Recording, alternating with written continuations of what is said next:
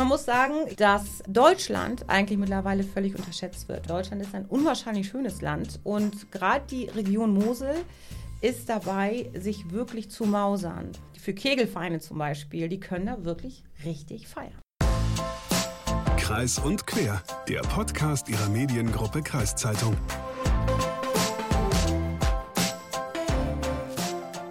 Ja, moin und herzlich willkommen zu Kreis und Quer, Ihr Podcast der Mediengruppe Kreiszeitung. Ich bin Hagen Wolf und jo, meine Kollegin Leslie ist leider immer noch krank. Zum Glück haben wir einen Praktikanten in der Podcast-Abteilung, Timo.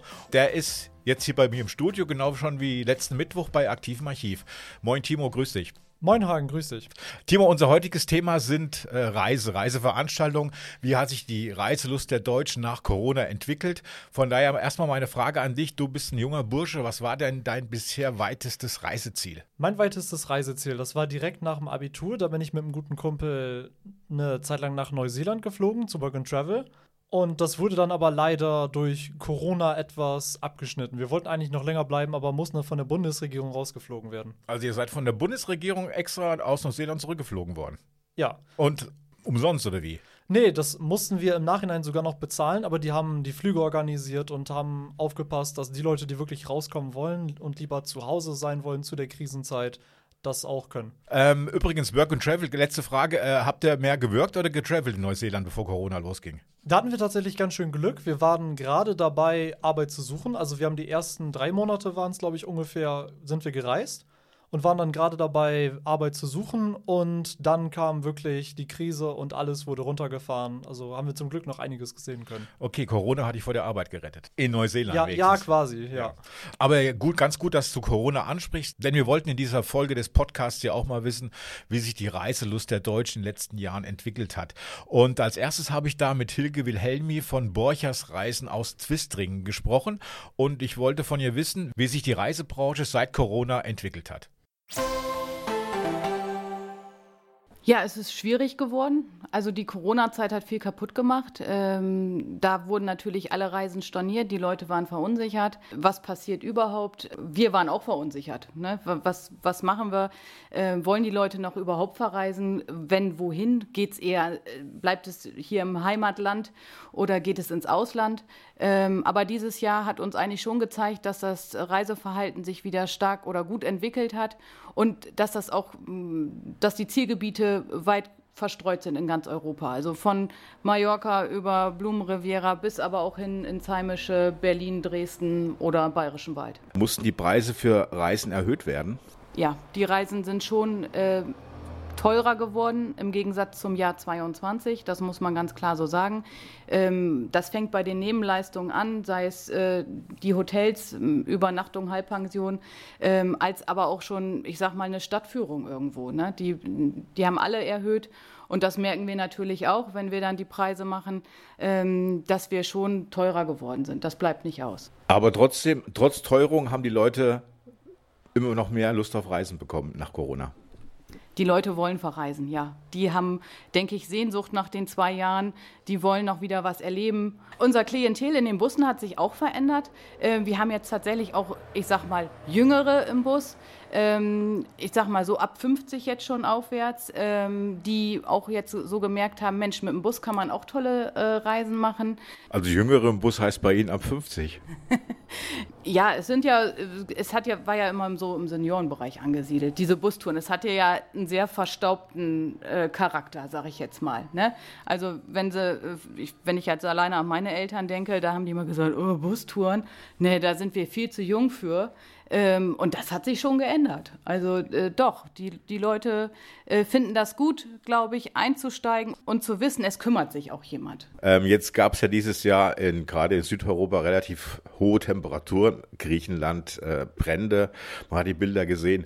Können Sie schon mal einen Trend erkennen für die nächsten Jahre, ob die Deutschen gerade Südeuropa aufgrund dieses, das, was jetzt gerade passiert ist im Sommer, eher meiden? Sowohl als auch. Also natürlich äh, äh, haben wir auch verängstigte Kunden, die dann sagen, oh, das merke ich auch äh, bei den Pauschaltouristen aus dem Reisebüro, ähm, als jetzt gerade erst vor kurzem das Feuer auf Teneriffa war, wo ich dann Kunden am Telefon hatte, Mensch, äh, wir reisen morgen auf Teneriffa an, können wir da überhaupt rein? Können wir in unser Hotel? Ähm, macht es Sinn zu stornieren? Aber dann sagt natürlich auch klar der Reiseveranstalter, so wie TUI, wenn es halt nicht gehen würde, ne, dann würden ja die Leute auch storniert oder würden sie Geld ja auch wiederbekommen und könnten die Reisekosten frei stornieren oder umbuchen. Ähm, aber es gibt genauso welche, die gerade dann noch anrufen und sagen, äh, macht ihr irgendwas mit Teneriffa als begleitete Flugreise? Also das ist ganz unterschiedlich. Ja, manche Leute sind, werden da vielleicht auch nicht so von beeinflusst. Ähm, es wird ja auch immer gleich so ein Hype darum gemacht und so, ähm, ja, also man sieht ja, ja nichts anderes. Man sieht nur noch die Feuer in Griechenland, man sieht nur noch die Überschwemmung in Slowenien. Äh, natürlich muss man die Leute darauf auch, auch ja aufmerksam machen, aber ähm, das wird dann so hochgepusht, ähm, dass die, viele Leute verängstigt werden. Ne? Also wir haben jetzt zum Beispiel gerade nächstes Jahr bieten wir vielleicht auch aus diesem Grund eine Busreise nach Slowenien an, um denen zu zeigen, dass das Land ist ja nicht komplett zerstört. Ne? Äh, und außerdem leben die von dem Tourismus. Man muss da jetzt ja auch erst recht vielleicht auch wieder hinfahren, damit die Leute ihre Existenz auch wieder aufbauen können. Wie sieht es denn eigentlich mit, mit der Rückerstattung aus? Wann, wann wird zurückgezahlt? Bei Naturkatastrophen generell wird immer zurückgezahlt. Äh, jetzt bei dieser Corona-Geschichte vor zwei Jahren ja auch. Auch wenn da die Abwicklung natürlich sehr lange gedauert hat, das muss man auch sagen. Aber das war eben der Masse geschuldet. Ne?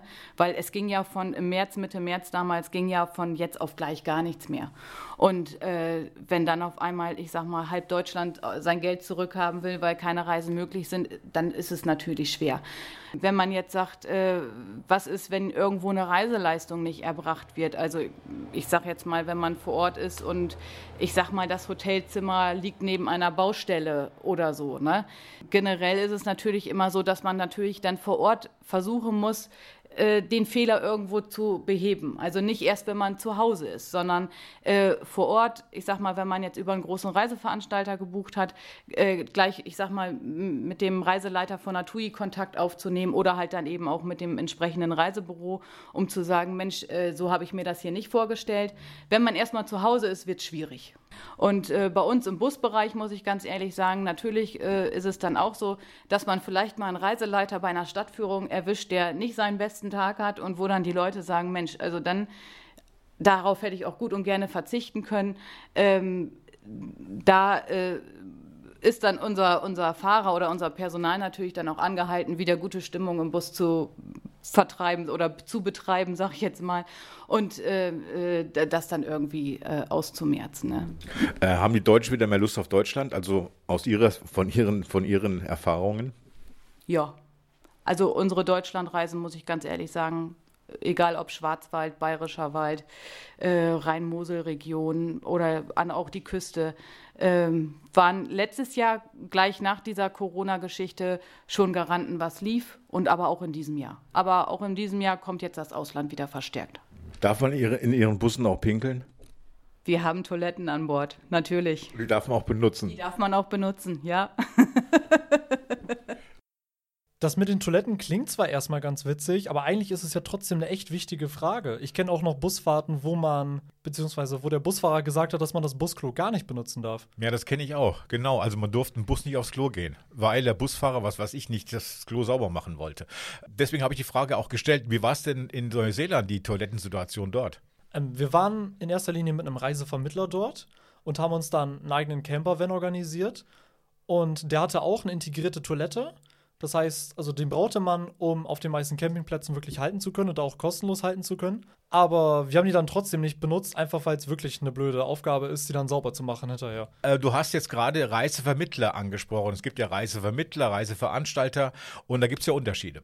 Genau, Reisevermittler suchen sich bestimmte Reisen von Veranstaltern aus und diese Reisen, die werden dann auf die eigenen Kunden zugeschnitten. Richtig. Und äh, wir von der Mediengruppe Kreiszeitung, wir haben ja auch eine eigene Reisevermittlung. Und da habe ich mal mit Urte Wenske über dieses Thema gesprochen. Wenn ihr diese, fast dieselben Leistungen anbietet wie so ein Reisebüro, mhm.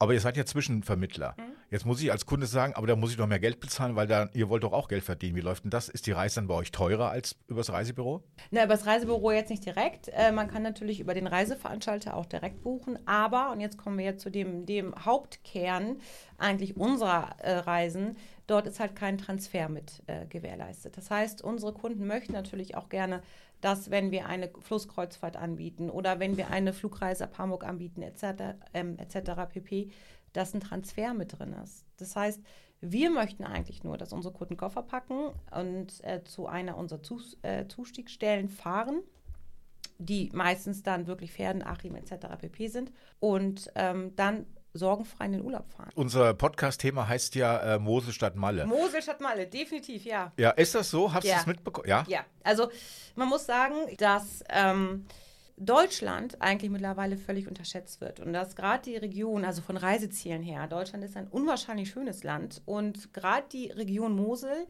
ist dabei, sich wirklich zu mausern. Da werden Sandstrände aufgeschüttet, da werden Palmen hingestellt, da wird für Jugendliche, die, die wirklich Lust haben, also für, Kegelvereine zum Beispiel, die können da wirklich richtig feiern. Früher haben solche Reisevermittler oder Veranstalter waren ja so eine typische ähm, Best Ager oder Seniorenreise. Ja, war das, ja, oder so hier, weißt du, diese, diese, wie heißen das noch hier, diese, ähm, wie heißt man die Fahrten? Kaffeefahrten. Die Hier, Kaffeefahrten, Wo, wo du die Decken gab's kaufen früher. konntest und so. Genau, ja, genau. ja. Da hast du doch eine Reisegruppe von 50, 50 Senioren, Seniorinnen, Ja, hast in den ja, Bus gesteckt, dann ja. sind die irgendwo in die Stadt gefahren, die waren erstmal alle pinkeln. Ja, Dann gab es eine Stadt. Stadtführung, da waren sie wieder pinkeln. Dann gab es was zu essen, da waren sie wieder pinkeln. Dann gab es die Heimfahrt, da waren sie immer richtig pinkeln. Ist das immer noch, gibt es das heute noch? Ja, oder? klar. Echt? Ja, natürlich. Aber man darf sich das so. Und ich glaube, das ist einfach so ein Vorurteil, was viele auch noch haben. Es, es gibt ja diesen Spruch. Ich werde ihn jetzt nicht wortwörtlich zitieren, weil ich den manchmal ein bisschen hm finde. Aber ich sag mal, die haben auch Spaß, die Leute. Ne? Das ist nicht so, dass die im Bus steigen und dann sitzen sie da alle und, und, und äh, gucken nur auf den Boden. Die haben richtig Spaß. Also diese, diese Tagesfahrten machen richtig Laune. Wirklich. Also die lachen zusammen und da wird auch an jeder Ecke, wo es dann mal einen Kaffee, dann Schnäpschen zu trinken gibt, da wird auch mal eingehalten. Das sind ganz, ganz oft ganz, ganz witzige äh, Gruppen, die da entstehen. Hat sich der Anspruch der Leute verändert Ja. die letzten, Ja. also immer, immer ist anspruchsvoller geworden? Ja, definitiv. Das bedeutet inwiefern? Was, woran merkst du das? Ähm, dass wenn zum Beispiel jetzt ähm, bestimmte Kriterien nicht erfüllt werden, dass wir einen Transfer zum Beispiel leisten können, möchten sie das dennoch. Also das heißt, dass wir wirklich dann mit Taxiunternehmen auch zusammenarbeiten, um eine Haustürabholung, so nennen wir das, zu gewährleisten, damit sie halt dann ähm, zu ihrem Bus gebracht werden können, der dann letztendlich zum ähm, Reiseziel fährt. Das ist definitiv gegeben. Und es ist auch, die Fragen werden auch spezifischer. Also ähm, zum Beispiel ist es, wie gut muss ich zu Fuß sein, um bestimmte Touren zu machen. Das, das äh, kriegen wir vorab schon raus. Also das sind Dinge, die wir schon wissen müssen.